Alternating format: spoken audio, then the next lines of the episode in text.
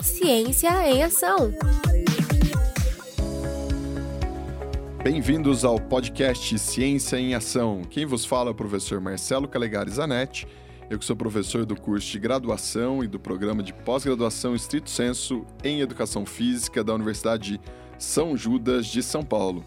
Em nosso episódio de hoje, atividade física e promoção da saúde.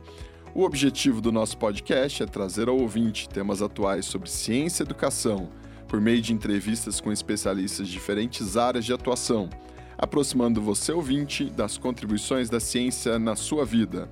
Essa é uma realização dos programas de pós-graduação Estrito Senso da Universidade de São Judas de São Paulo. E o nosso convidado de hoje, um convidado muito especial, o professor mestre Luiz Carlos de Oliveira, que é mestre e doutorando em Educação Física pela Universidade de São Judas de São Paulo e diretor do CELAFISCS, do Centro de Estudos do Laboratório de Aptidão Física de São Caetano do Sul. Bem-vindo, professor Luiz Carlos, mais conhecido como Luizinho, um grande amigo. Olá, amigos. É um prazer estar aqui batendo esse papo com vocês e vindo trazer alguma contribuição, colaborar aí para a formação de vocês, um pouco de ciência, um pouco de aplicação dessa ciência, o que é mais importante, né? A ciência aplicada à melhora da saúde, qualidade de vida e bem-estar das pessoas. Professor Luizinho, vamos lá para a primeira pergunta, já uma pergunta provocativa. Atividade física e promoção de saúde. Esse não é um tema que já está um tanto quanto batido? Infelizmente, é, ainda há muito do que se desvendar entre esses universos, né? Universo da atividade física e essa relação com a questão da saúde. Né? É uma coisa que vem sendo estudada no mundo todo. A própria Organização Mundial de Saúde, muito recentemente, criou a sua divisão de promoção de atividade física. Né? Os governos, de uma forma geral, têm investido nisso, mas a população, aquilo que eu falei no início, né? isso chegar é, no balcão lá, para o cidadão comum, ainda existe algum terreno a percorrer. Né? As pessoas ainda não conseguem entender a atividade física como um vetor de saúde. Se conhece do esporte, se conhece do exercício, porém, quando a gente fala de atividade física, nós estamos nos referindo a todo o movimento corporal que aumente o gasto calórico das pessoas de forma intencional, de, de forma mais abrangente. Né? Então, é, essa atividade física é que as pessoas precisam é, entender a importância. E por que entender a importância? Porque o mundo atual tem levado as pessoas a fazerem cada vez menos atividade física. Se não fosse o fato do ambiente favorecer ao que nós denominamos sedentarismo, talvez não houvesse nem uh, a necessidade de programas ou de incentivos à prática de atividade física. Mas como o mundo atual, o modus de vida moderno tem levado as pessoas a se movimentarem cada vez menos, a ficarem cada vez mais parados e a adotar um comportamento cada, mais, cada vez mais sedentário, existe sim ainda a necessidade de se fomentar ações, de se incentivar, de se educar as pessoas à adoção do estilo de vida mais ativo. Então, nós ainda temos um longo caminho a percorrer até que as pessoas encarem isso como uma necessidade. Assim como nós precisamos nos alimentar, assim como nós precisamos é, dormir, assim como nós precisamos é, desenvolver alguns, alguns comportamentos contínuos para a manutenção da nossa condição de saúde, nós também precisamos de algum nível de atividade física na nossa vida cotidiana.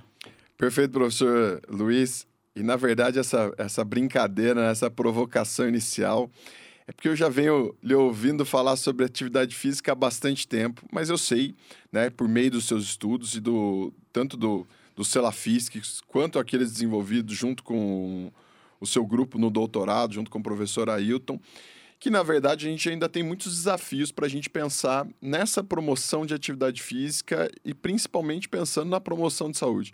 Eu gostaria que você falasse um pouquinho sobre esses desafios. O que vocês têm visto em relação a isso?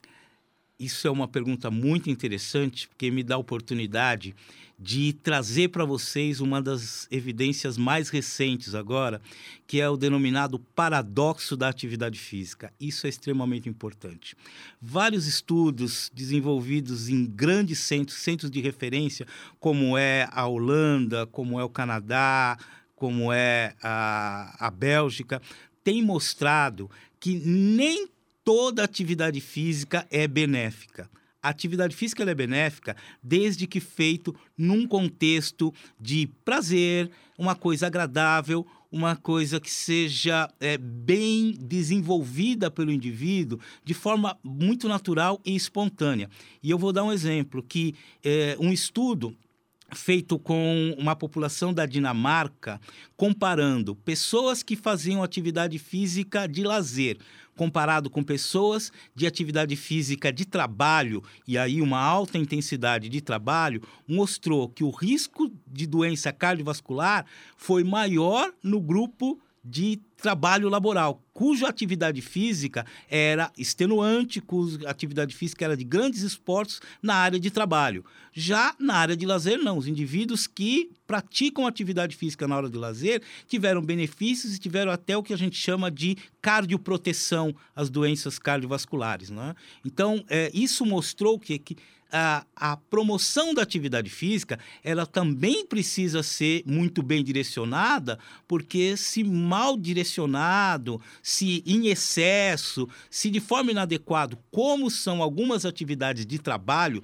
que é ali um esforço físico, pode mais prejudicar do que ajudar. Então, a promoção de atividade física e os programas de promoção de atividade física precisam ter bem claros de que forma nós estamos promovendo essa atividade física, em que ambiente essa atividade física está promo sendo promovida, a quem ela se direciona e também ter toda uma quantificação, uma dose, né? porque tudo em excesso, até atividade física, faz mal. Perfeito, Luiz. E antes, lá no cafezinho, a gente estava conversando sobre a importância da ciência como uma das grandes aliadas no desenvolvimento da, da humanidade, da sociedade como um todo. E quando a gente pensa na ciência, a ciência muitas vezes ela tende a fracionar para entender fenômenos. Como é que a gente começa a pensar antes, aquele ser humano que a gente olhava uma questão mais fisiológica, né, como é que é essa integração pensando nessa questão do comportamento e desses novos hábitos aí? Sim, eu vejo né, como olhar para o indivíduo na sua totalidade. Me lembro da, da minha graduação, é, para mim foi novo o termo visão holística do ser, né? o ser integral como você falou, não fragmentar a questão do corpo, a questão do físico, do psíquico, do social, do cultural e entender esse indivíduo em todas as suas dimensões. Porque quando o indivíduo existe, quando ele está é, vivendo, todos esses determinantes coexistem nele ao mesmo tempo. Né? Então, quando a gente fala em promoção de atividade física, eu preciso pensar no indivíduo que tem um corpo, esse corpo vai fazer um esforço, mas que esse corpo que faz esforço tem um indivíduo que pensa, que sente, que se emociona e que esse sentimento, essa emoção e esse corpo está dentro de um aspecto de cultura de algumas práticas que são mais próprias, que são mais comuns à sua cultura. Nós temos que pensar no seu tempo de vida, ele está na infância, ele está na idade adulta, ele já está na terceira idade. Né? Então, todos esses contextos, todas essas dimensões precisam ser entendidas e pensadas quando a gente promove atividade física. Por isso que a promoção de atividade física não deve ser algo exclusivo da educação física. Só a educação física não vai dar conta né, de abarcar todas essas dimensões. Por isso que precisa ser um trabalho multiprofissional, né, de várias áreas do conhecimento, para que a gente consiga atingir o nosso objetivo. Perfeito, professor Luiz. Já caminha para uma outra questão, né, que, que para mim é muito clara.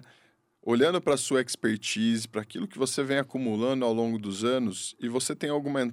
O, o seu grupo tem uma entrada muito bacana muito forte na Secretaria de Saúde para se pensar em políticas públicas. Para o gestor, para o gestor que quer potencializar essa promoção de atividade física tá? a nível municipal, estadual, a nacional. Que olhar esse gestor tem que ter, já que ele não parte somente do profissional de educação física? Bem, nós estamos acostumados, né? A ouvir os gestores sempre colocarem nas suas pautas de gestão, seja de uma diretoria, de uma escola, de um município, de um estado, ou mesmo um gestor de diferentes nações, a importância da população, o bem público, o bem comum. Eu acho que é, é chegado a hora de efetivamente esse discurso é, ser colocado em prática e uh, o centro de atenção do gestor, seja em que âmbito ele estiver é, gerindo, seja o indivíduo, sejam as pessoas. Né? E quando as pessoas forem o foco disso, quando nós é, temos como uh, elemento principal o indivíduo, tudo que é, se refere a ele vai ser colocado em primeiro lugar. E aí não tem como não falar da saúde. Não tem como falar do bem-estar, não tem como não falar da qualidade de vida desse indivíduo. É?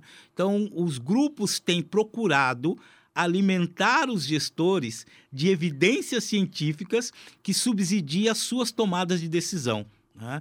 Então, é isso que o nosso grupo está procurando fazer: é criar elementos e colocar esses elementos à disposição desses gestores. E para isso nós estamos fazendo parcerias. Né? O meu projeto mesmo prevê uma parceria com outras instituições, como é o caso da EASH, como é o caso do CPDOC, que é um, um centro de, de documentação da, da, da, Faculdade de Saúde Pública.